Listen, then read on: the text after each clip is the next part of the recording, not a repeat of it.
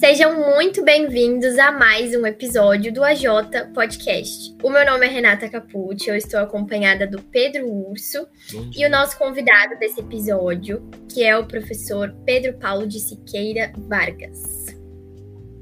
Bom dia. Bom, esse podcast, como vocês já sabem, é produzido e publicado por membros da assistência judiciária João Mendes, que é uma entidade sem fins lucrativos que presta atendimento jurídico gratuito à população de baixa renda. A AJ é integralmente gerida por alunos da Faculdade de Direito do Mackenzie.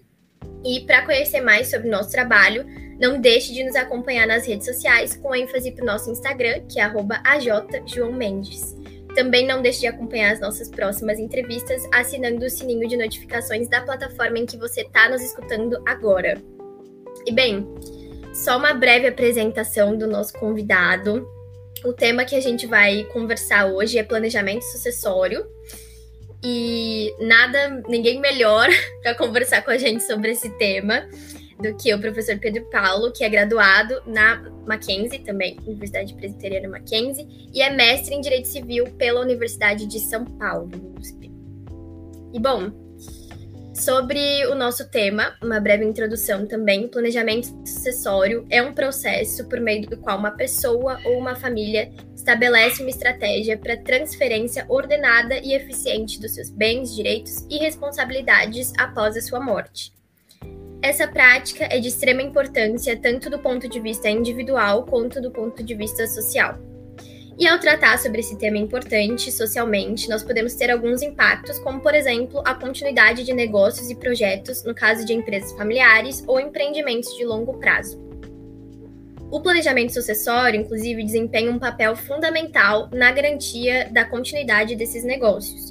E, esse assunto pode gerar diversos litígios entre as famílias, como a gente também vai ver nesse episódio. E sendo assim, é importante a gente abordar essa temática com um professor que é especialista no assunto e que vai esclarecer todas as nossas dúvidas relativas a esse tema, visando aí promover um esclarecimento e maior segurança a todos os nossos ouvintes, que essa informação é aqui, ó, certificadíssima. Então vamos lá, Pedro. Já pode começar com a nossa primeira pergunta. Professor, quando a gente fala de planejamento sucessório, eu acho que a primeira coisa que vem na mente de todas as pessoas, pelo menos é, aqui o pessoal do podcast, o pessoal que eu conversei antes no nosso episódio, é a gente pensa é, no testamento. É a primeira coisa que a gente pensa é nesse assunto. Mas pelo nosso estudo que a gente teve preparatório, tanto na faculdade quanto para esse episódio, eu pude perceber que há outras formas de se planejar a sucessão. Você pode falar um pouquinho delas pra gente? Claro, Pedro, assim, excelente foco, tá? Excelente, excelente questão que você colocou aí. É porque realmente, a, a, digamos assim, o arrozão com feijão que o pessoal pensa é testamento, né? Quando fala em sucessão, né? Mas de fato, Pedro, é, você tem uma gama de ferramentas. Você tem na verdade uma caixa de ferramentas, aquelas caixas, né? Da, de ferramentas que a gente vê. Tem uma chave para isso, um alicate para aquilo outro, né, uma métrica para tal situação. Né? E sucessão é a mesmíssima coisa. Tá? Você tem é, diversas ferramentas, por quê? Você tem objetivos diferentes. Esse que é o grande ponto. É, quando a gente fala em planejamento sucessório, o ideal é você pensar no fim né, e fazer uma conta de chegar. Para tal fim, qual ferramenta é mais coerente né, para aquele objetivo? É, então é assim que funciona a coisa, na verdade. Ah, Para um objetivo X, né, o testamento funciona? Ah, não, é mais coerente que aquilo outro.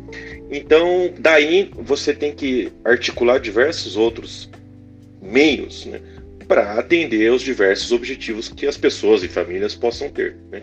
Então, por exemplo, tem um, um, uma ferramenta, Pedro, que é muito comum, qualquer um pode fazer, né? é super simples, né, um, um, meio de planejamento sucessório, tá? Quer ver? E eu tenho certeza que você já viu, a Renata com certeza já viu isso também, que é fazer uma conta conjunta. Super simples, qualquer é de graça, né? Mas na medida que você faz uma conta conjunta, você já está pensando em sucessão. Por quê? Porque, por exemplo, a, a, a jurisprudência pacífica, né? A presunção é que quando você tem conta conjunta, metade é, do valor que está depositado nessa conta é, é dos é, você tem uma divisão proporcional dos titulares. Né? Então, se eu tenho dois titulares na conta, logo 50% é de cada um. Né? Então, veja, uma situação clássica, né? Marido e mulher estão lá, é, tem lá dinheiro aplicado. Né? É, veja, você pode, por, um, por, uma questão, uma decisão do casal, cada um ter sua conta separada, ok. Né? Mas, às vezes, com o avançar da idade, né? É, de repente possa ser o caso de começar a unificar as contas, né? Porque vai que um fica doente, é internado, né? E aí o outro precisa ter acesso aos recursos para poder custear as custas de saúde. Então veja, é um, uma coisa simples, né? Corriqueira é, e que já é planejamento sucessório. Né? É, e aí é claro, e isso eu estou falando de coisa simples, né? Bom, uma outra, uma outra ferramenta simples que as pessoas usam bastante é a tal da procuração com plenos poderes, né? Então a pessoa vai avançando na idade, né? É, já não tem mais condições de se deslocar à agência bancária, já não tem condições de se deslocar no cartório. Né? Então o que, que ela faz? Ela pega uma pessoa de confiança, geralmente é da família, né? e, e passa lá uma procuração com plenos poderes para a pessoa já praticar atos de administração e já pensando na sucessão também, ferramenta simples. Né? Agora, é claro que você pode também, abrindo esta caixa de ferramenta, você pode ter outros meios, né? Então você tem seguro de vida, né? é um caminho. Você tem previdência privada, hoje é uma ferramenta né? que está super desenvolvida no mercado. Né? Você tem aí o tal do PGBL, você tem o VGBL, né? era um pouco mais complexo, mas nada que um, um estudo rápido né? Não, não, basta a pessoa se debruçar um pouquinho, ela já consegue dominar a coisa, não precisa ser nenhum grande especialista, né? e aí já consegue tomar a decisão mais coerente para sua vida. Né? Então, você então falei de seguro de vida, falei da previdência privada, você tem o contrato de doação, é um caminho, né? É, a, muita gente fala da doação com reserva de usufruto, por exemplo, isso é, é clássico de se ouvir. Né? É, você tem hoje, tá, o Código Civil trouxe né, para o código houve uma reforma nos direitos reais, né, a criação de fundos de investimento, né, é, principalmente os fundos imobiliários, aí é claro, a gente está falando de patrimônios um pouco mais é, robustos, né, é, mas é uma ferramenta que o pessoal tem usado muito, né, é, criar fundos imobiliários, esse é um outro caminho. Né, outro caminho é a pejotização, isto é, a criação das chamadas holdings, também é um outro caminho. Né? é, você dá uma roupagem de sociedade empresária para o patrimônio familiar. Né? É, enfim, então já falei, né? Do seguro de vida, falei da previdência privada, falei da, da holding, falei da, é, dos fundos de investimentos, né? É, da doação, né?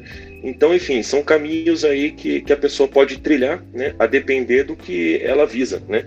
Tem um outro fator também que, que é de se pensar, Pedro. Quando a pessoa casa, isso é uma coisa que não. É difícil os noivos conversarem, mas o pacto antenupcial né, também é um outro caminho. Né? O contrato pré-nupcial, né? ou é, pacto antenupcial, que esse é um nome clássico, é o nome que o Código Civil usa, inclusive, né? também é uma outra ferramenta. Né? É... Os noivos, é claro, é difícil. Inclusive, né? eu até vi nessa semana que ah. saiu uma notícia sobre pacto antenupcial do jogador Cristiano Ronaldo com a mulher dele, a Georgina. Porque aí ah, falava justamente sobre isso, foi estabelecida uma pensão, né? Eu não lembro os detalhes agora, mas eu lembro isso. Foi estabelecida uma pensão de acordo com o número de filhos que eles tinham e que era uma pensão vitalícia que estava prevista nesse pacto antenupcial, enfim, algo bem interessante assim que eu achei também. Depois eu vou procurar me aprofundar para entender melhor. Não, muito legal isso, Renata, porque veja, aqui no Brasil nós não temos muito essa cultura, né, de discussão é, de patrimônio. Né, é, antes das núpcias, né? Os noivos estão lá preocupados, né? É, e tem e, e, e, na nossa cultura não tem um dado estatístico para demonstrar isso, mas me parece que é uma tendência, né, de achar que a conversa sobre o patrimônio ela seria, é, digamos assim, uma antítese da paixão ou do amor, né? Sim, é, exatamente. Não é, Renata? Mas olha, não sei, eu acho que isso é mais um tabu do que uma realidade, sabe? é, não me parece né, que seja contrário ao afeto você conversar sobre patrimônio, muito pelo contrário. Tá? É, eu acho até que isso é um ato de confiança, né? É um ato de amizade, de companheirismo, né? porque é preciso conversar sobre isso. Né? A família ela é também uma realidade patrimonial. Né? Tem até um ditado que o pessoal fala, né? quem casa quer, quem quer casar quer casa. Né? Porque realmente, né, para você tocar a família para frente, você precisa de um patrimônio ainda que mínimo. Né? Enfim, aí cada, cada família tem um, seus próprios sonhos, seus próprios objetivos, né? É, mas enfim, algum patrimônio você tem que ter para tocar a família para frente, né? Para se você visa a prole, né? Precisa dar sustento e amparo, né? Para prole, então vai precisar de algum patrimônio para isso. Então é, é absolutamente normal, né? Você conversar sobre o tema. E olha, Renato Pedro, eu, eu, digo uma coisa assim, na minha experiência de docente, eu sempre pergunto meus alunos, e ainda não vi alguém que acertou no seguinte sentido. É, quando você conversa com alguém para a construção de uma sociedade, tá? e aqui eu estou falando sociedade familiar, sociedade empresária, né? É, para montar um clube, é, para montar um grupo, o que seja, né? É, a primeira coisa que se deve discutir tá? É, antes até das regras do jogo, tá? é muito prudente você estabelecer a seguinte regra. Tá? A primeira regra que deve ser estabelecida quando você vai fundar uma sociedade. Se isso aqui acabar, qual vai ser o regramento? Tá? É, e o matrimônio, ele está destinado a acabar. Tá? E eu não estou sendo fatalista ou pessimista ou cínico aqui, tá? porque a morte vai vir. Né? Alguém vai morrer, né? E nós temos uma legislação que prevê o divórcio, a separação, né? A separação uhum. extingue a sociedade conjugal, né? É, você pode ter nulidade do matrimônio, né? É, então veja, o prudente tá, dos noivos é, é, duro falar sobre isso, né? Mas veja, é, e eu coloco aqui uma vez, eu coloquei isso para um cliente meu é, na advocacia, né? Uhum. E, e, ele concordou comigo de seguinte: olha, se a tua noiva você não tem liberdade de falar sobre isso com ela, é o caso de se pensar de construir uma sociedade com ela. Será que vale a pena? Né? Se vocês não atingirem o nível de maturidade no relacionamento, que vocês não possam conversar sobre isso de maneira serena, né? um querendo o bem do outro, né? será que ainda é o caso então de constituir essa sociedade? Será que não precisa amadurecer um pouco mais o relacionamento? Né? E aí, quer dizer, imagina os noivos lá apaixonadíssimos, né? É, conversarem, mas e se a gente acabar com o casamento? Qual vai ser a regra? Né? E o momento para essa conversa é o pacto antenupcial. Né? E quando você falecer, como é que vai ser a divisão do patrimônio? Né? E aí é a hora de você fazer um planejamento e até estressar o plano, né? Para saber como vai ser. Né? Isso é uma conversa importante. E aí, para você ver, Renata, você citou o caso do Cristiano Ronaldo. Isso é muito interessante. Nos Estados Unidos isso é super desenvolvido, tá? Lá é muito comum, eles chamam de prenup, né? É, me perdoe pelo meu inglês falho, né? mas esse é o apelido que eles dão. Né? É, o, nos Estados Unidos eles têm regras até do tipo assim: olha, a, o regime de bens do matrimônio vai até se durar, vai ser separação total. Mas se durar cinco anos, passa a ser como universal. Olha que ideia legal. Quer dizer, se a conversa for séria, a gente muda o regime de bens. Tá? Aí, aí vamos, vamos aprofundar a, a, nossa comunhão. Olha que ideia bacana. Depois, lá eles admitem até cláusula do tipo: se você cometer adultério, eu fico com todos os bens. Aqui no Brasil seria super discutível, né? Porque o, o, o Código Civil, no caso do, dos pactos antinupciais, ele não permite cláusulas que ferem a ordem pública. Né? É, enfim, e a, e a ameação é uma, é, seria uma questão de ordem pública, então é um pouco mais delicado isso no Brasil. Né? Mas aqui a gente tem o fenômeno do dano moral para adultério. Eu já ah, vi ajuda... até cláusulas assim em contrato de namoro, né, também. Porque agora pois é, Renata. dia dos namorados tava bombando é, é, verdade, a gente teve aula com o professor é, Washington é, de Almeida no Mackenzie, e ele falava muito disso, sobre a cláusula de em contratos de namoro. É, verdade. A, a, gente discutia essa questão se era compatível com a legislação atual. É. E certo. a discussão que ele trazia era justamente essa, do planejamento dentro da, dos contratos de namoro.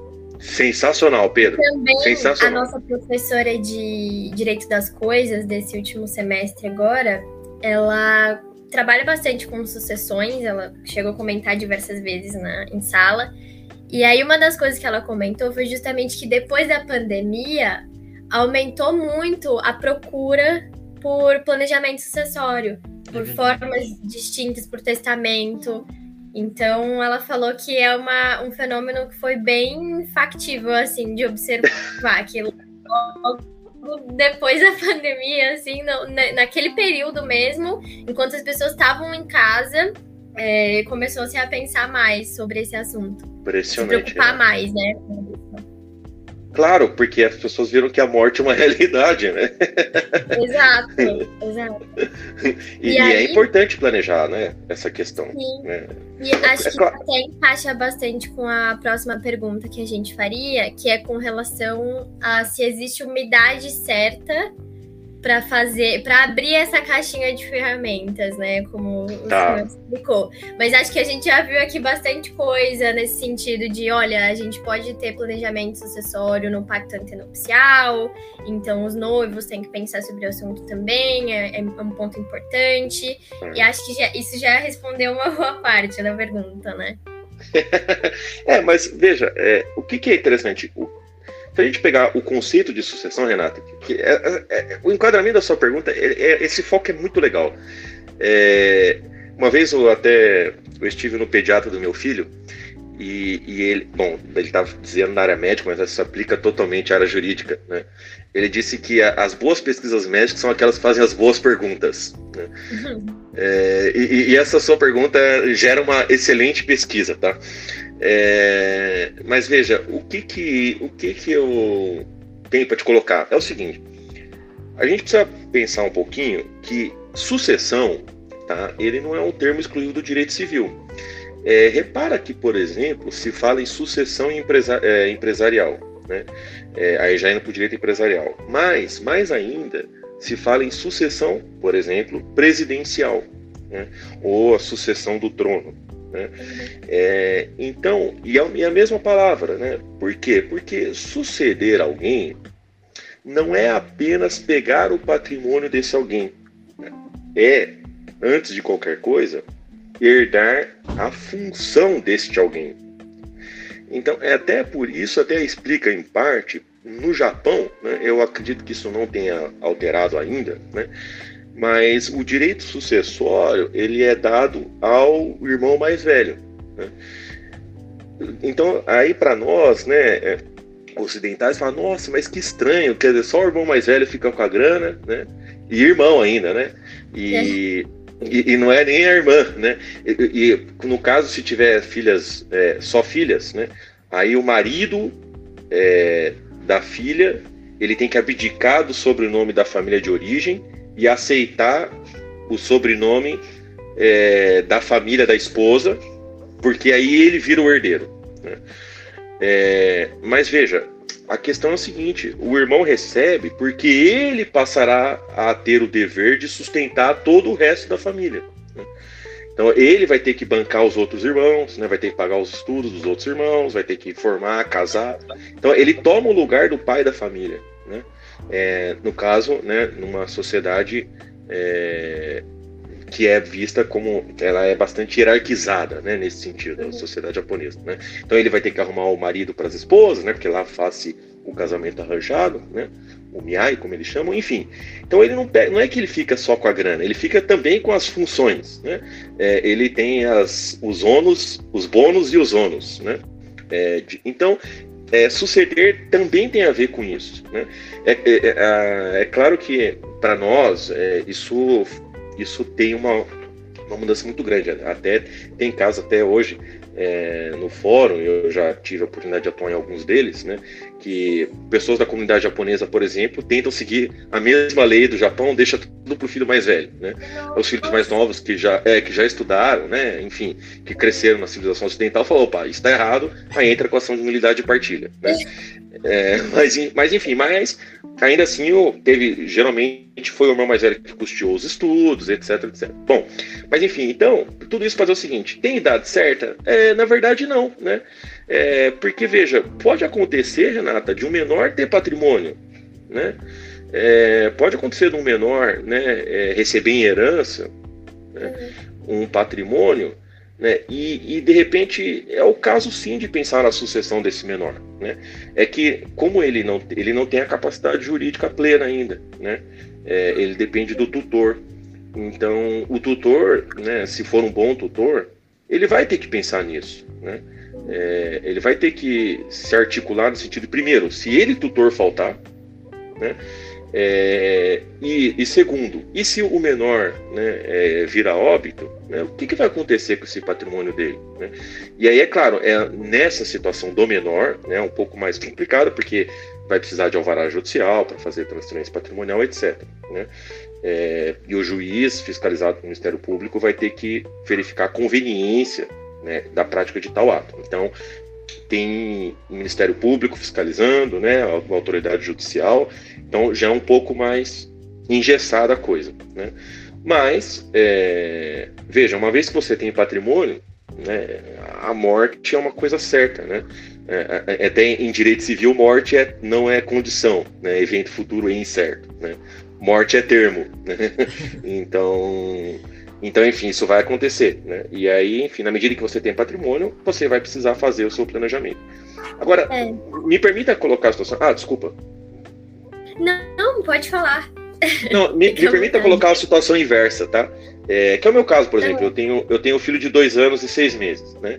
Isso é uma coisa que poucas pessoas pensam. E aí eu tô falando de sucessão, tá? Eu tô falando de planejamento sucessório. E não é patrimônio. É, suponhamos o seguinte cenário, Renata e Pedro. Eu e minha esposa, a gente pega um avião e, e, e tem um acidente e morremos, né? Com quem fica o nosso filho, hein? Então veja, ninguém pensa nisso, ou quase ninguém pensa nisso, né? É, então, por exemplo, pro, e aqui eu estou pensando na via contrária, tá? É, isso é uma. E quando a gente fala planejamento acessório, eu estou querendo dizer que não é só patrimônio, tá? É, veja, seria interessante eu e minha esposa pensarmos, poxa, quem é de mais confiança para ficar com o nosso filho caso a gente venha a faltar?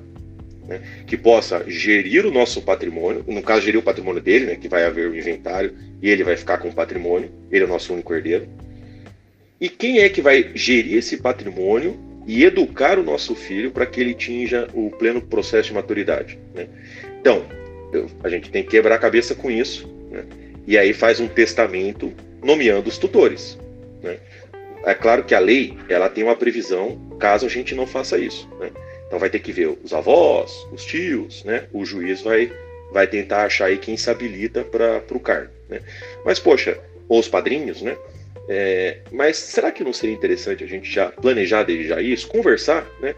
Não sei, por exemplo, suponhamos que a gente eleja os padrinhos, né? Fala, olha, padrinho, madrinha, é, a gente está pensando aqui, né, vamos fazer um testamento, nomear vocês tutores do nosso, do nosso filho, caso a gente venha a faltar? Ah, claro. Então, veja, repara que planejamento sucessório né, é, também é, é, mais do que patrimônio, é função. Né? Então, é conversar também sobre isso. Né? Então, por isso que não tem idade, tá? Essa que, que é, é basta ter patrimônio para ser necessário. Muito interessante, professora. É, foi bem esclarecedora essa sua resposta a partir do ponto que, veja, se a gente já tem patrimônio, a gente já, já não tem idade. É, a partir do momento que você já precisa ter responsabilidade, já é interessante. E... O Pedro já tá Exato, tá pensando... Pedro. O Pedro já tá pensando em gerir o patrimônio de estagiário dele. É, a gente ganhando pouco como estagiário, mas a gente já consegue comprar umas coisinhas, já é interessante claro. a gente pensar numa. Os livros, né, Pedro? É, os livros, o direito. Quem é que vai gerir sua conta do Instagram, afinal de contas? Nossa, é verdade. Esse assunto aí também é outro interessante. Não é, Renata? Um assunto para um próximo episódio aí. E, e não sabe? só, Exato. E não só os filhos, mas também os filhos caninos. Quem que vai cuidar da, da minha cadelinha ah, quando se eventualmente. Excelente. Não, mas ô Pedro, é verdade. É. é verdade. Você tem o fenômeno da tutela aí. Quem é que vai assumir esse encargo? Perfeito, é isso. Mas isso já emenda na próxima pergunta, que é o seguinte: é, nós temos um público muito variado que está ouvindo o podcast, a maioria são estudantes universitários, mas tem leigos, tem pessoas familiares é, nossos, dos ouvintes, pessoas que acabam caindo aqui por indicação do Spotify, do podcast, seja de onde for. Então a pergunta que eu faço é o seguinte: é, tendo noção que o nosso público é bem variado e nem todas as pessoas têm bons conhecimentos jurídicos, como certo. você indica fazer esse planejamento sucessório? Onde essa pessoa estuda? Ela conversa com um advogado? Ela lê artigos sobre o assunto? Por onde a pessoa tá. começa a, a, entrar nesse mundo? Tá, olha, Pedro, é... pensando, né, é, é, foi, foi, foi bem interessante você ter trazido esse elemento, né, é, sobre quem está nos ouvindo, né, é, eu vou dar, eu vou, eu vou ser um pouquinho mais amplo, tá? Você me dê licença para isso eu não vou me perder, tá? É, mas eu vou só fazer uma digressão para a gente chegar onde eu quero. É, é, o seguinte: quando a gente fala em planejamento sucessório, a gente está falando, tá? É, num, num, aspecto mais amplo de planejamento patrimonial da família, tá? E aí, assim, por onde começar? Tá? Acho isso bem legal. Meu conselho pessoal: primeiro conversar com a família. Tá? E aqui eu estou falando filhos também. Tá? Não, não, se você é, é casado, vive em estável, né, é, e tem filhos, é um erro fazer planejamento patrimonial e também sucessório sozinho. Tá? Isso, no geral, dá tragédia. É, eu vi muitas famílias sendo desunidas porque os membros não souberam conversar entre si. Né, de, de olha, vamos, vamos, vamos, vamos decidir aqui onde a gente quer chegar. Né? Então veja, o, os membros da família precisam começar a se educar no sentido de poder um olhar no olho do outro e conversar assim, papo reto, me, me permita falar que é uma gíria, né? Assim, ter o papo reto de falar, de, de decidirem juntos o que eles querem. Tá? Então, essa, essa aqui é fundamental, Pedro. Tá? Você, é, quando a gente fala. A questão do planejamento sucessório vai além da questão patrimonial. Tá? Tem até aqui uma questão filosófica, psicológica, né? que é o seguinte: você ser capaz de responder a seguinte pergunta: O que, que eu quero desta vida? Tá? Tem a ver com isso. Quais são os meus sonhos? Né? E que preço estou disposto a pagar para atingir estes sonhos? Isso é importante. E assim, não dá para um sonhar sozinho estando em família.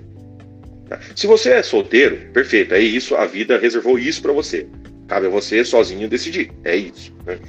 É, mas enfim, se você não é solteiro, se você decidiu casar, se você decidiu viver união estável, decidiu ser pai, ser mãe, né? É, ser tutor, né? É, você vai ter que decidir em conjunto, não tem o que fazer. Tá? É, até me permita contar uma história aqui um planejamento sucessório, um caso de sucesso tá, que eu pude presenciar é, foi o seguinte: então, um, era uma família, casal e três filhos. Tá? É, o casal, eles eram imigrantes espanhóis. Né?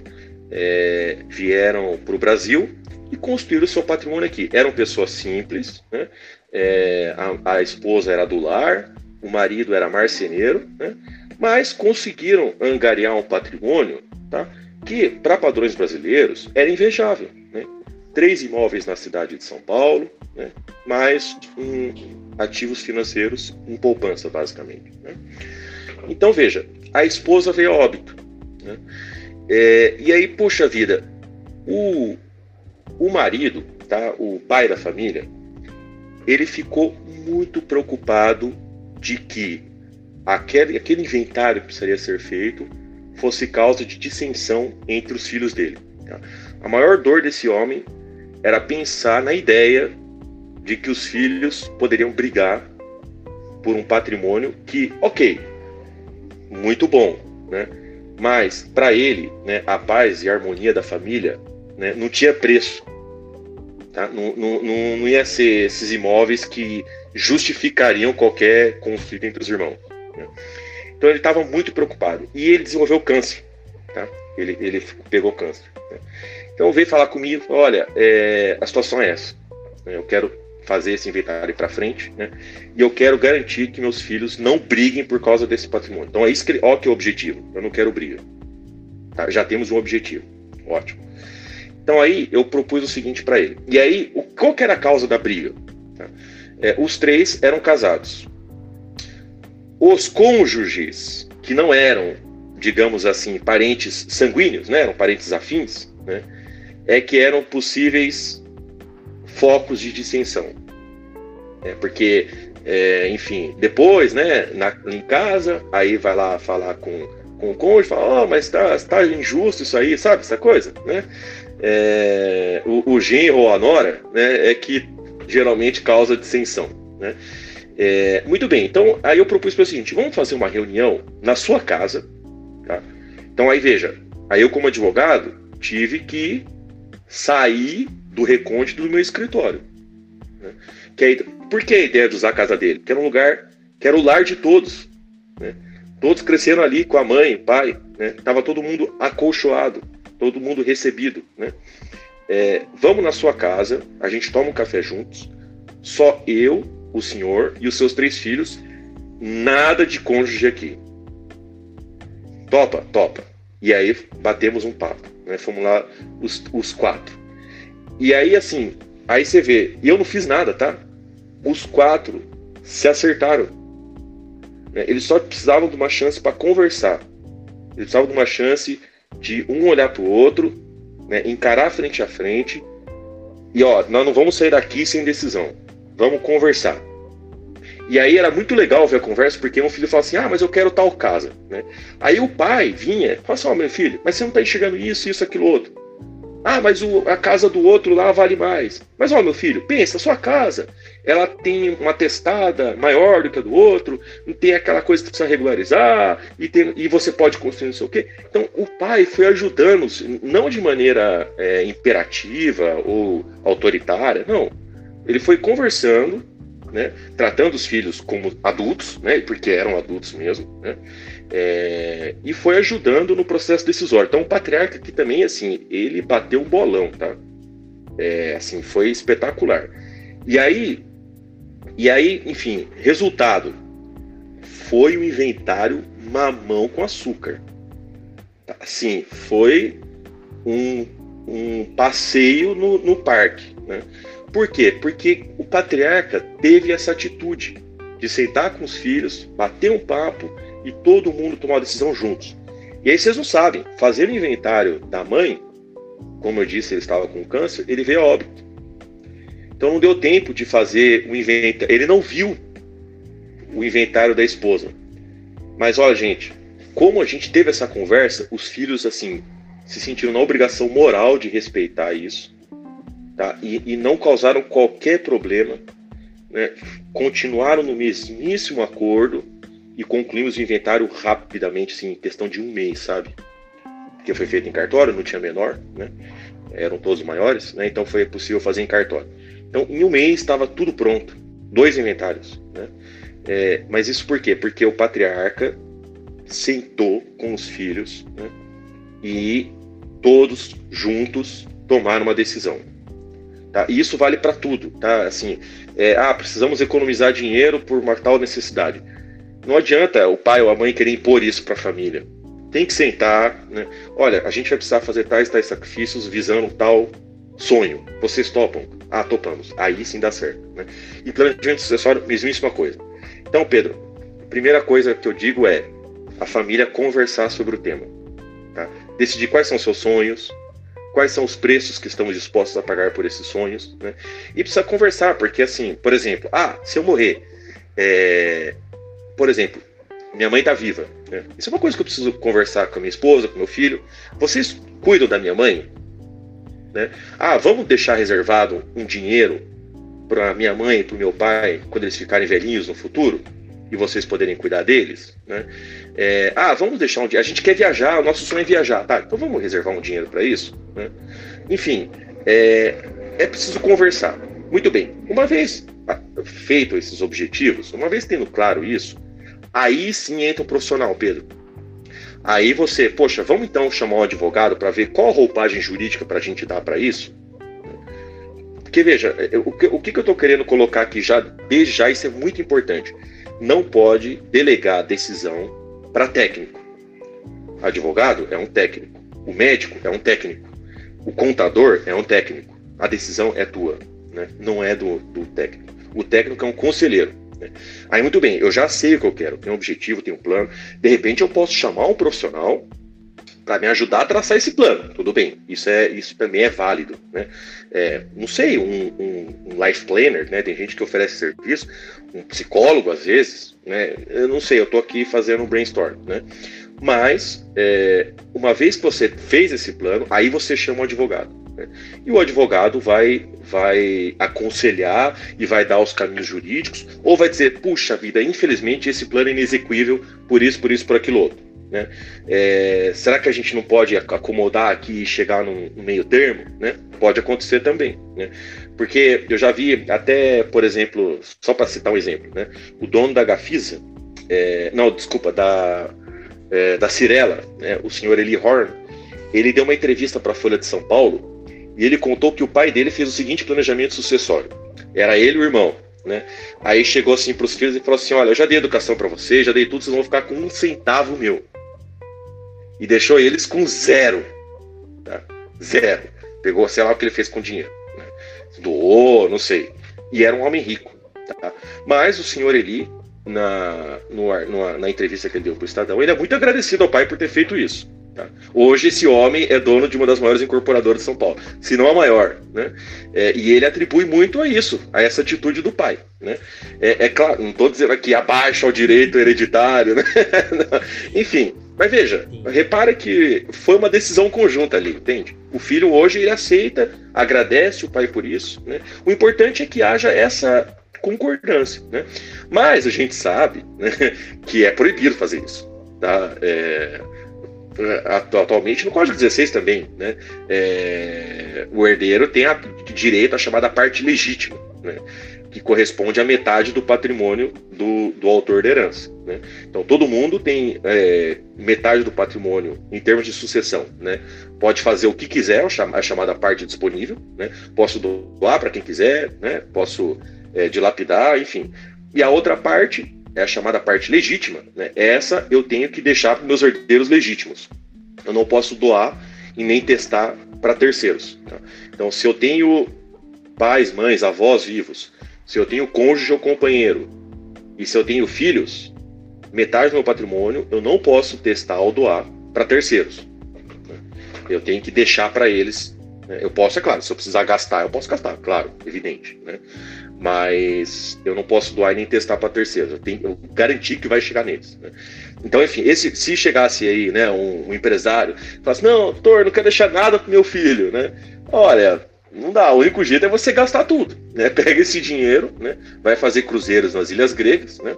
É, enfim, mas doar e testar não tem, não tem condições. Né? Mas enfim, então o advogado, Pedro, então entraria aí né, como um conselheiro. Né? E aí, é claro, a depender do vulto, do patrimônio do que se quer fazer, você vai precisar de outros profissionais. Né? Vai precisar de um contador, né?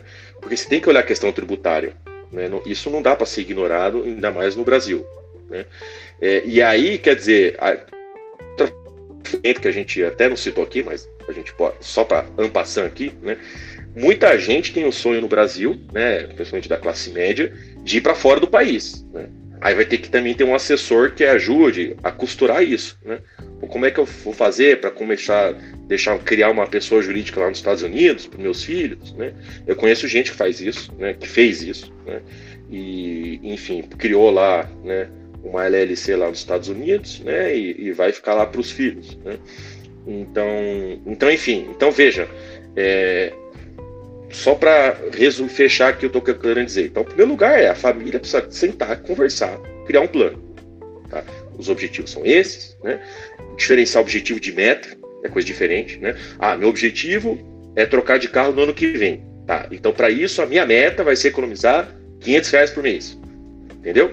Então, objetivo, meta, né? o que, que eu quero, quais são os qual o preço que estou disposto a pagar. Excelente, já tenho o plano, maravilha. Agora eu vou chamar um profissional. Tá? Agora eu vou chamar um advogado. Né? É, e isso vale, Pedro, para qualquer patrimônio. Tá? Até doação. Ah, eu só tenho um imóvel, né? E eu vi no, no Google né, que vou fazer uma doação com reserva de usufruto. Olha, eu já vi dar errado, hein? Eu já vi isso dar errado, tá? É, porque a pessoa tinha dívida, né? O, o, o filho aí perde. Olha, tragédia. Então, então é sempre bom consultar um profissional para saber quais são as consequências daquele ato, tá? E, e, e é claro, só para deixar claro aqui, Pedro, se eu quiser, uma pessoa tem um imóvel, tá? Ah, quero fazer uma doação com reserva de usufruto. Eu estou citando esse exemplo porque isso é clássico, está no Google, né? Você não precisa de advogado para isso. Tá? Eu vou até já dizer como é que faz. Tá? Você vai no tabelião de notas, fala assim: ó, eu quero fazer uma doação com reserva de usufrutos. Eles vão dizer para vocês todos os documentos que precisam. Né? Eles vão fazer a escritura, você assina a escritura, depois pega essa escritura e leva para registrar no cartório de imóveis. Tá? Esse é o caminho. Agora, a gente não pode deixar de contar que cartório erra, né? e isso existe. Né? Então, a fiscalização de um profissional é importante né, para saber se é isso mesmo que você quer.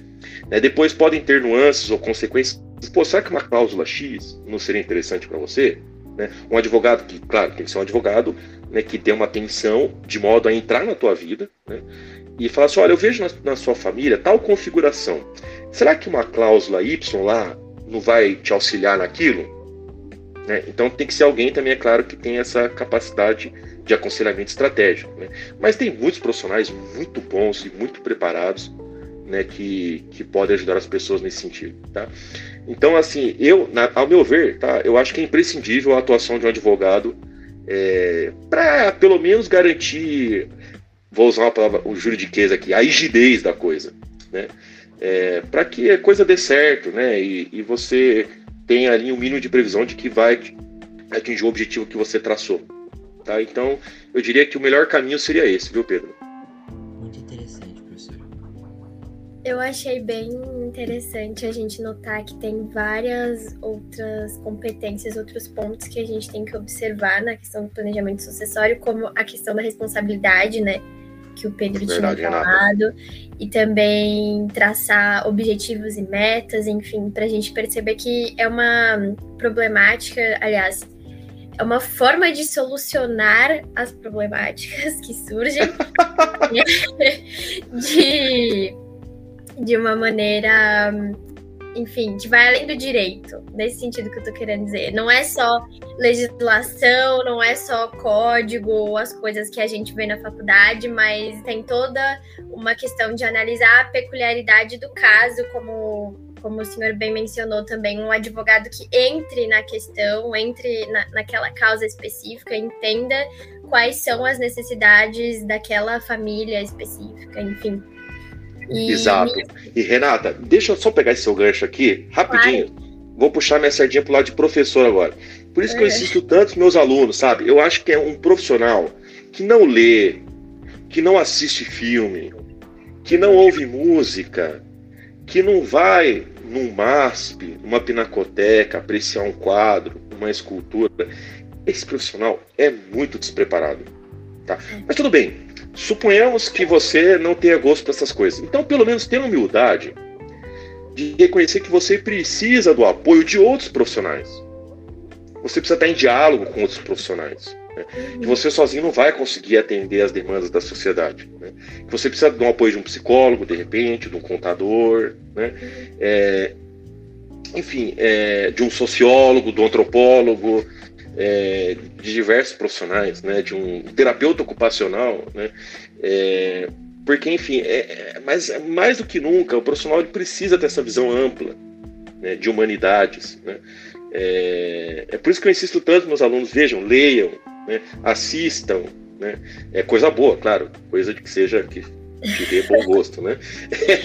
Olha, é... eu, eu, e o Pedro sempre fazemos questão de colocar bastante ênfase nisso em todas as últimas. Que legal, sensacional porque a gente observa que dentro da nossa formação no, no Mackenzie, né, na faculdade, não, não só no Mackenzie, em todas as faculdades de direito do país, por aí afora, que a gente sabe que são muitas, né, a gente tem esse ensino meio que quadrado, digamos Tecnicista. assim.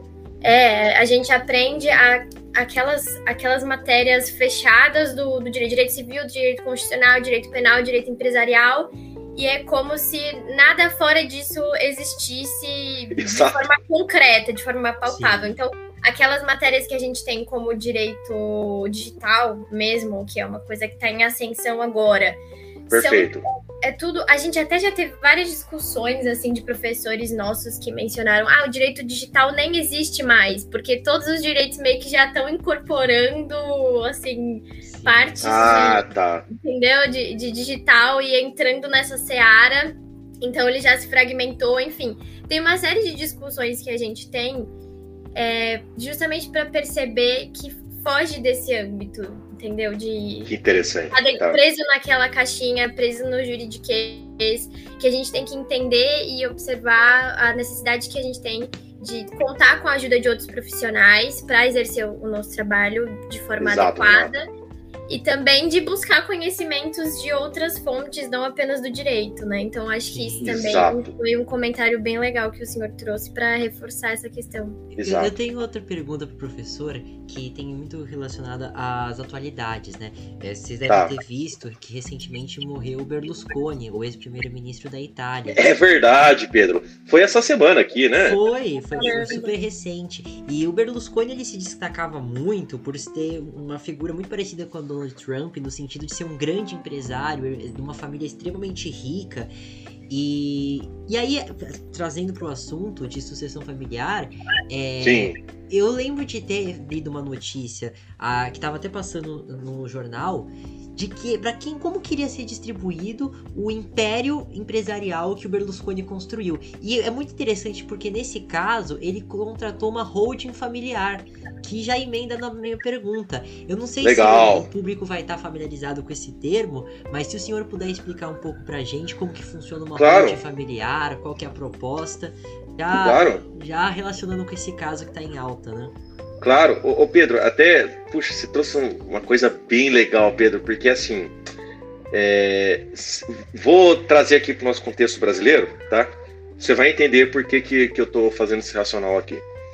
É, ô Pedro, se você reparar, é, vamos pegar o mercado financeiro brasileiro, tá? É, repara, dos bancos brasileiros, tá? Dos bancões aí, nós só temos dois, tá? é, Bradesco e Itaú. Tá? Santander é espanhol, tá? por isso que né, é, eu não estou colocando aqui. Os brasileiros temos Bradesco e Itaú. Tá? E aí, Pedro, é um estudo bem legal fazer isso. Eu nunca fiz isso de maneira assim científica, né? De ir lá fazer entrevistas e documentar e tal, né? Eu tenho só informações de fora, né? É, mas eu, eu, acredito que é, tem algum acerto. Né? É, se você reparar, o Bradesco e o Itaú foram os únicos bancos que fizeram planejamento sucessório. Os outros foram comprados ou faliram. Né? Então, né? a Unibanco, que era da família Moreira Salles, teve que se fundir com o Itaú. Tá? Cada um fez um planejamento sucessório diferente. O Bradesco, é, quem foi o grande propulsor do Bradesco, quem colocou o Bradesco onde está hoje, no, no, nessa, nessa pegada aí foi o Amador Aguiar. Né? Ele teve a ideia né, de colocar a central do Bradesco lá em Osasco, tal da Cidade de Deus. Né? É, qual era a ideia dele? Era afastar a diretoria, a gerência diretoria, da operação direta. Tá? Para que eles não ficassem preocupados com questões menores e pudessem é, se dedicar exclusivamente as estratégias do banco. Né? E, e, e, a modelagem que ele fez foi de uma estrutura extremamente hierarquizada. Né? E mais, ele, ele tinha a ideia de preparar a sucessão dele e a sucessão do seu sucessor. Então, o presidente do conselho de administração do banco, ele, ele é o tutor, né? ele é o regente ali, digamos assim, do CEO, que está sendo preparado para assumir a presidência do conselho de administração. E o CEO, por seu turno, está preparando outros três para assumir o lugar dele caso ele venha faltar. Então é uma máquina que nunca para. Tá? Você pode matar lá três, né, que vai ter gente que sucede. Né? Então, essa foi a ideia e, e, e funcionou. Né? Funcionou. Agora, veja você, olha que coisa interessante. O Amador Aguiar, por seu turno, na parte pessoal, ele não fez o mesmo planejamento. É recente, tá no STJ, qualquer um pode consultar. Estavam é, brigando até há cinco anos no máximo, acho que até mais recente, é, pelo testamento dele. A esposa estava brigando com parte dos filhos, né? Então o, o, inventário pessoal dele foi um caos, né? Mas a sucessão empresarial, sucesso, tá? É, já o Itaú, o Itaú partiu para o esquema de holding, que você citou aí do Berlusconi. Né? Então, qual que foi a ideia do Itaú? Então, o, o, o, Setúbal, o pai, né? É, ele teve, teve uma, teve, deu uma sorte, tem uma entrevista publicada na internet, né? É, o antigo ministro é, de Finanças de Portugal, por conta da Guerra dos Cravos, teve que vir para o Brasil. E aí, chegou aqui, o homem estava desempregado. Só que o cara era uma baita sumidade em economia, né? Era um monstro. É, me, escapa, me escapa o nome dele agora. Minha memória me trai, eu não consigo lembrar o nome dele. É, alguma coisa Câmara. Mas o fato é que este homem foi achado pelo Setúbal, então ele começou a bater em porta em porta procurando emprego, né? Começou como gerente lá, depois virou, pô, esse cara, que isso, né? Que que esse cara? A ponto de ele ter sido guindado à presidência do banco. E o Setúbal colocou ele para ser o tutor do filho dele. Falou: você vai preparar meu filho para assumir no meu lugar. Então ele, ele meio que fez esse, esse, esse português que eu estou mencionando, e fez meio que o um mandato tampão, né, quando o Setúbal veio óbito, para preparar o filho para ser presidente. Hoje o Itaú é, é isso aí que nós. É, hoje é a maior instituição financeira da América Latina, se não me engano. Né, porque teve sucessão, teve planejamento sucessório. E aí fizeram o esquema de holding. Tá? Então você tem uma coisa a Itaúsa, que é a holding do grupo, e outra coisa são as diversas operações, né? como a Itaú, por exemplo, Itaúcar, né? e etc, etc, etc. Então, o que, que é holding? Tá? E aí eu vou, eu vou citar um exemplo aqui da pessoa física, né? É, padrão. Né? A holding é uma alternativa de você, eu vou usar uma expressão aqui do popular, pejotizar o teu patrimônio. Tá? É colocar, tirar o teu patrimônio do teu CPF e colocar o teu patrimônio num CNPJ. Tá? Isso é a holding. E é claro, você pode brincar com isso depois. Né? É, eu posso, por exemplo, se eu tenho imóveis e aplicações financeiras, né? então eu crio uma sociedade empresária só para cuidar desses imóveis, crio uma sociedade empresária só para fazer a gestão dessas aplicações financeiras, e eu coloco uma, um guarda-chuva aqui, em cima, uma outra sociedade empresária que é a dona dessas duas PJs. Né? Então eu tenho que julgar a conveniência disso. E aí eu vou ter que ter um estudo super aprofundado com advogados especialistas em direito empresarial, com contadores, né, com gestores, né, porque aí eu aí eu tô dando mais complexidade para minha para a gestão do meu patrimônio. A vantagem disso, né? Isso tem algumas vantagens. Você tem primeiro, hoje ainda, você tem uma vantagem tributária, né? Por quê? Porque é, se eu tenho imóveis, né, a, a alíquota do imposto de renda de aluguel cai. É, é, eu, eu, não vou ser, eu não vou conseguir ser exato aqui, mas se eu não me engano vai para 15%, enquanto na pessoa física eu posso chegar a 27,5%. Né? Então você cai a alíquota do, do, do IR do aluguel. E ainda, no Brasil, ainda, quando eu distribuo o lucro para a pessoa física, vem isento de IR. É, então pode valer a pena. Né? Se, com a reforma tributária, se for aprovada, isso vai acabar, né? Porque vão, vão tributar os dividendos e aí talvez não compense. Né? É, então essa é uma vantagem. Você tem também uma vantagem sucessória, porque a sucessão da empresa é muito mais simples que da pessoa física. É, no contrato social, e o contrato. Aliás, aliás, aqui, ó, que interessante. Até obrigado pela tua pergunta, Pedro, porque fez surgir uma nova ferramenta aqui que eu, que eu não havia lembrado lá atrás. O contrato empresarial também é uma ferramenta de planejamento sucessório. É preciso ter uma cláusula no contrato social por isso que eu não gosto que as pessoas fiquem fazendo modelão. Né? Muita gente fala, ah, vai no contrato, vai fazer uma empresa? Ah, o contador tem o um modelo lá e assine, beleza. Olha, tudo bem, mas É, pô, você não quer conversar sobre isso, fazer um trabalho de inteligência sobre isso, né? Aproveitar esse momento para articular também essa questão sucessória. É, e aí, por que não contratar um advogado para isso? Poxa, né? O, o barato aí pode sair caro, né? Então, ali você pode, sabe, criar cláusulas. E por isso que é interessante, pra, porque facilita muito o inventário, você pode criar cláusulas de como vai ser avaliado cada cota, quem vai ter direito de ser sócio e quem não vai ter direito de ser sócio. Então eu já vi tá, é, situações do tipo assim, tá, beleza. Porque assim, ó, só para constar que o Código Civil é muito claro nisso, tá? O herdeiro não tem direito a ser sócio, necessariamente. Tá? O herdeiro tem direito ao patrimônio correspondente àquela cota. Mas isso não significa que ele vai virar sócio da empresa e ter poder de mando. Né? Então veja, eu já vi até é, planejamento sucessório do tipo, do tipo assim, ó, então até empresa que X, tá ótimo. Você é herdeiro, se quiser virar sócio, você vai ter que fazer faculdade de economia, administração ou contabilidade. Na, e tem que ser na GV, no Mackenzie, na USP, na PUC Rio e no IBMEC.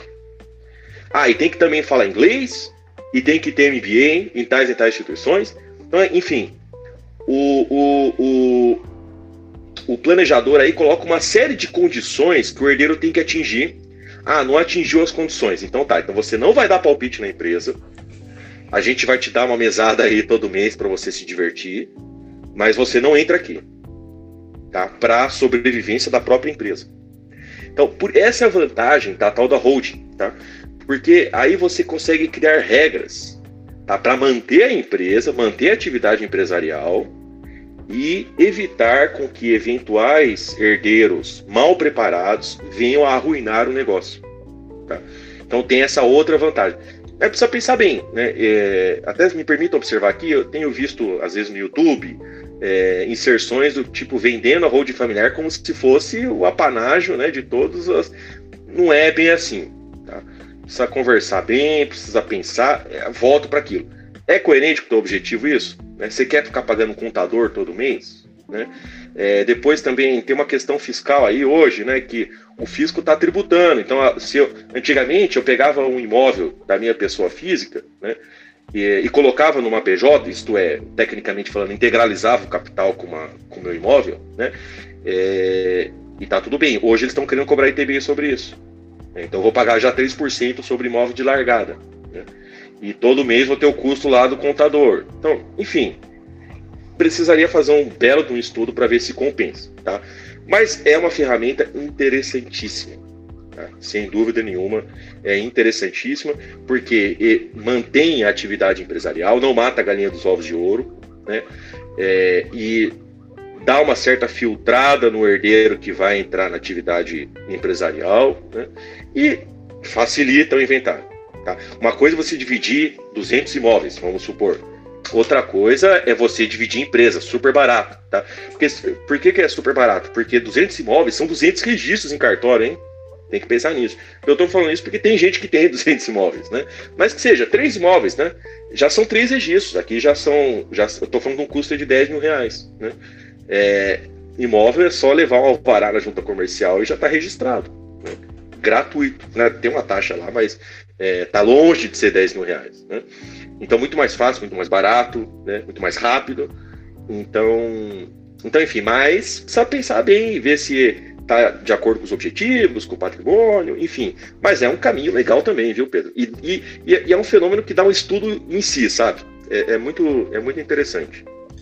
Professor, foi muito interessante nossa conversa. Infelizmente, a gente já está excedendo o nosso tempo do podcast. É, nossos episódios geralmente têm entre 40 e 50 minutos. Na contagem aqui já bateu mais de uma hora de conversa. Pô, peço desculpe ficar... aí por. Imagina, professor. Foi Imagina! Isso, isso é sinal de sucesso aqui, ó. Foi rapidíssimo. É, passou voando, professor. A gente nem perdeu, já passou mais de uma ah, hora. Ah, obrigado, gente. Eu tô até chocada com essa informação. É que quando eu converso com maquinzista, eu não consigo, eu me empolgo. maquinzista é a coisa mais legal do mundo. Nosso público ver o que, que é a ligação entre os Mackenzies. Sim, É, não, não- conversa não dá. É outro nível de intimidade, de conhecimento. de- É. Você Não, sabe- ser do Mackenzie é um lifestyle. Você Não sabe tem que, jeito. que você citou outro maquinzista na conversa, né? Que é o Eli Horn, dono da Cirela, também é maquinzista, formado. Ah, eu não sabia dessa. É, claro. Agora tá tudo explicado. Muito mais interessante, né? Mas, professor, muito obrigado pela conversa. É, antes de dar o encerramento, queria saber se o senhor tem alguma declaração final, alguma mensagem para passar antes da gente encerrar o episódio. Bom, por primeiro, eu gostaria de agradecer imensamente a confiança de vocês. Essa oportunidade de estar aqui batendo esse papo maravilhoso. Muito obrigado mesmo, fico muito grato. né? É, quero, assim, cumprimentá-los por estar atuando na AJ. O aluno de direito que tem essa experiência de assistência judiciária gratuita é um aluno diferenciado, tá? Por quê? Porque assistência judiciária gratuita é o pronto-socorro do Hospital das Clínicas, tá?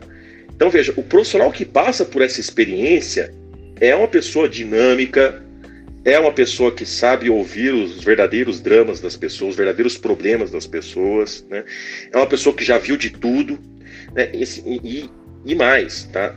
Mostra uma capacidade de resiliência. Por quê? Porque vocês não são remunerados por estar aí, vocês não ganham um centavo por estar aí, né? Mas mostra que para vocês o conhecimento é o maior dos pagamentos de uma pessoa. tá? Não tem dinheiro que remunere a aquisição de conhecimento. tá? Então, assim, aceitem meus cumprimentos, meu, meu reconhecimento. né?